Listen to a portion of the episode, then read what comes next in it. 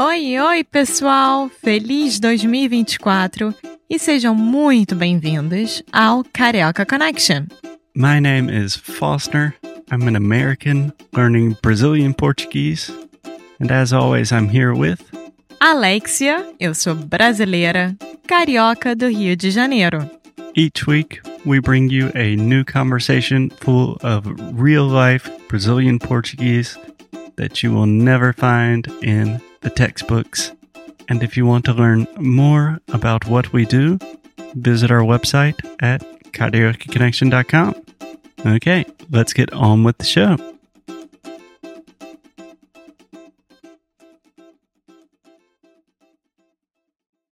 Oi, Alexia, tudo bem? Oi, Foster, tudo e com você? Tudo bem, não posso reclamar, não. que bom. bom, Alexia, sobre o que a gente vai falar hoje? A gente vai falar sobre as nossas experiências com Trusted House Sitters e como é que a gente avalia cada é, house sitter que a gente fez. É, é, basicamente a gente vai falar sobre a coisa que a Alexia mais ama do mundo, cachorros.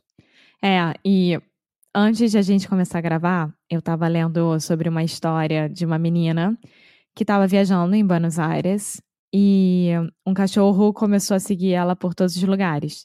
E ela ia pro hotel ou pro Airbnb, não sei onde é que ela estava, e ele esperava na porta. Ela saía para ir passear e ele seguia ela pela viagem inteira. Sabe o que, que ela fez?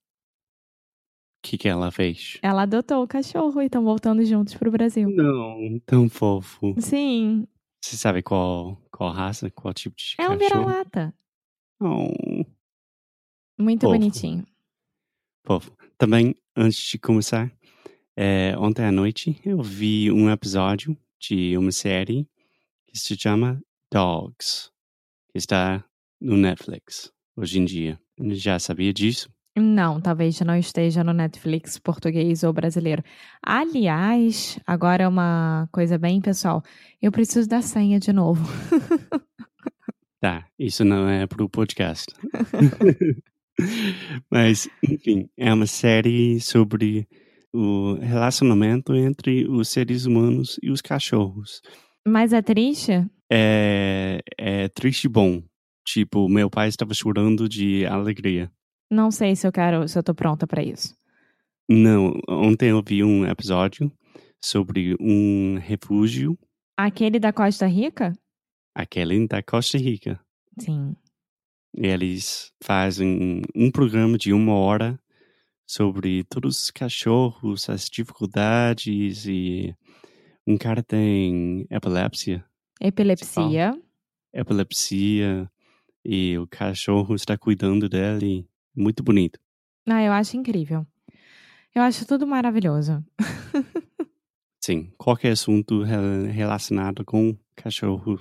Ou gato também. Eu também amo gato. Claro que cachorro é um pouco mais íntimo de mim, mas de gato eu também vejo na rua e fico chamando para falar comigo. Sim.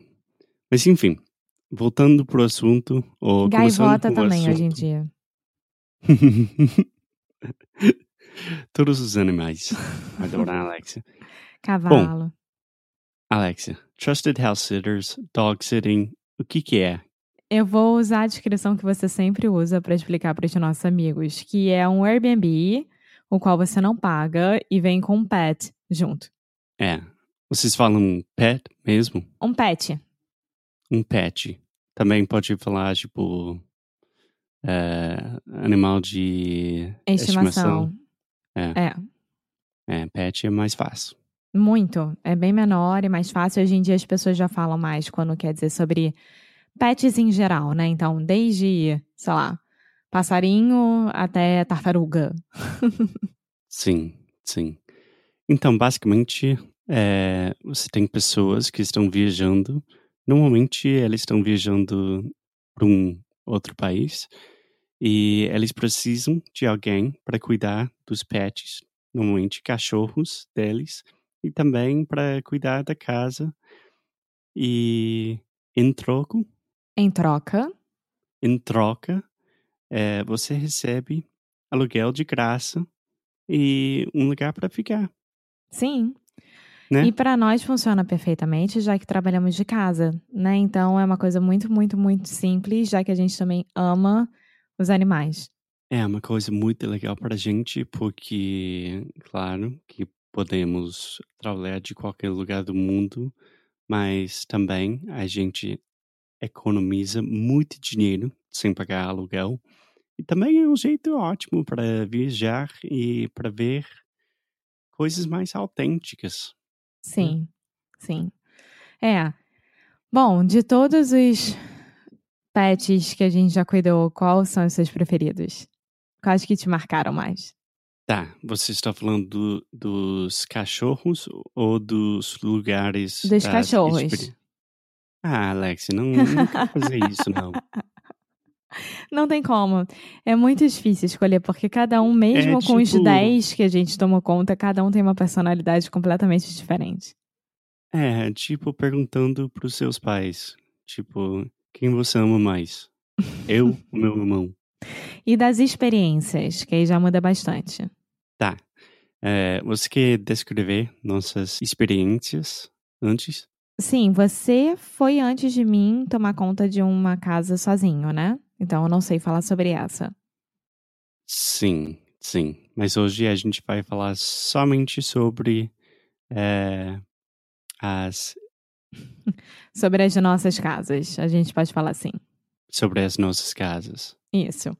É, bom, a primeira vez que a gente tomou conta de dois cachorrinhos e fomos para uma casa nova foi em Waynesville.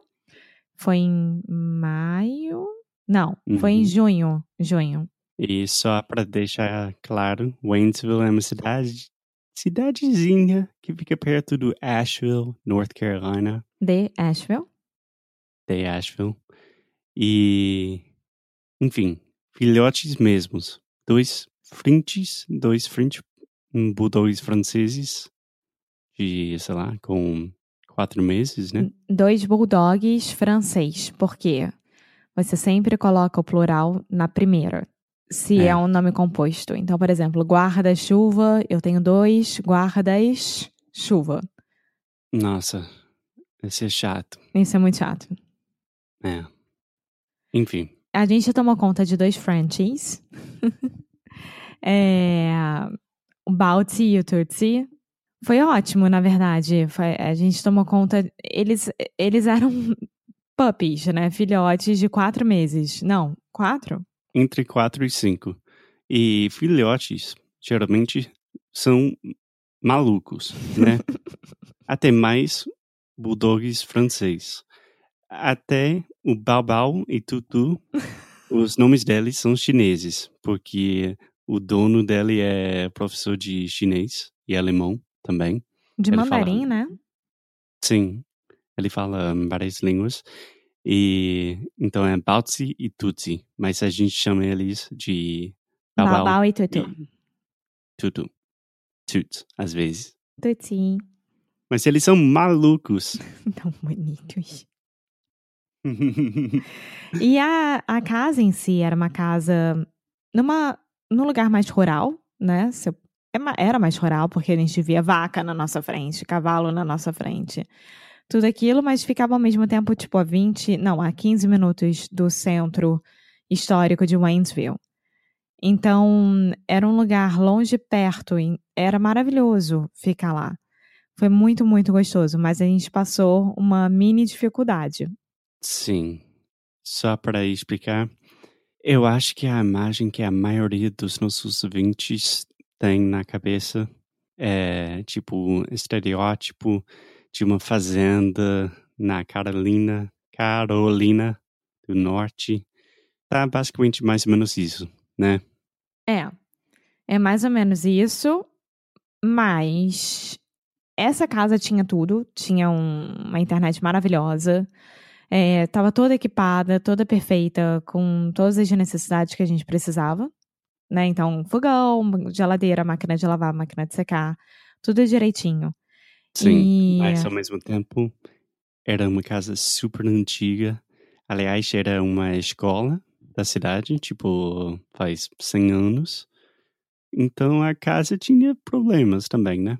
É, a casa tinha problemas, então nós tivemos dois problemas. E o primeiro problema foi quando a gente foi cozinhar, a gente foi fazer comida bonitinha. E a gente, depois de cozinhar, ficou um cheiro na sala, mas que a gente achou que era da couve de Bruxelas que a gente tinha feito. Brussels sprouts, Isso, em inglês. Como Ah. que fala em português de novo? couve de Bruxelas. Ah, faz sentido. Né? Sim. Bruxelas, Brussels. Ah, É. Nunca pensei nisso. E aí a gente foi dormir. No outro dia você foi pra uma despedida de solteiro, como sempre.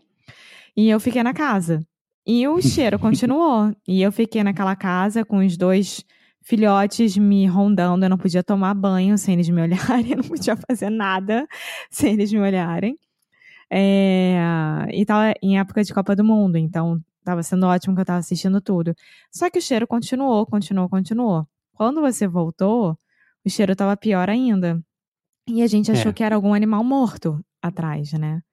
Realmente foi um cheiro que te dá nojo. Eu estava a fim de vomitar. Era muito estranho. Aí você me trancou no quarto junto com os dois e você foi ver o que estava acontecendo no fogão. Tirou o fogão do lugar, limpou tudo atrás, etc, etc. Não adiantou. Aí você mandou mensagem para os donos da casa.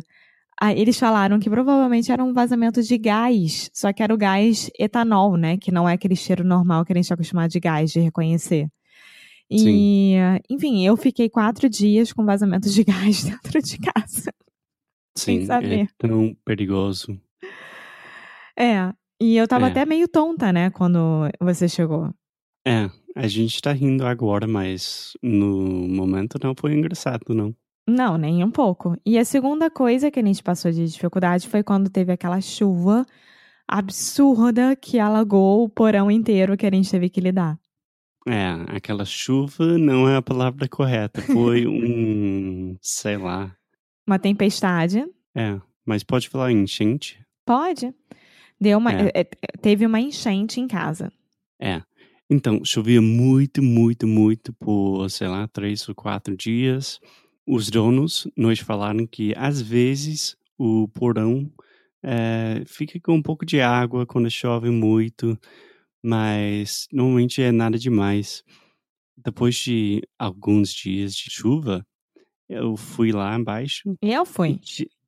É, não lembro, mas a gente foi lá e tinha um metro, pelo menos um metro. A gente tinha que usar menos, a né? bota pra ir lá pra baixo.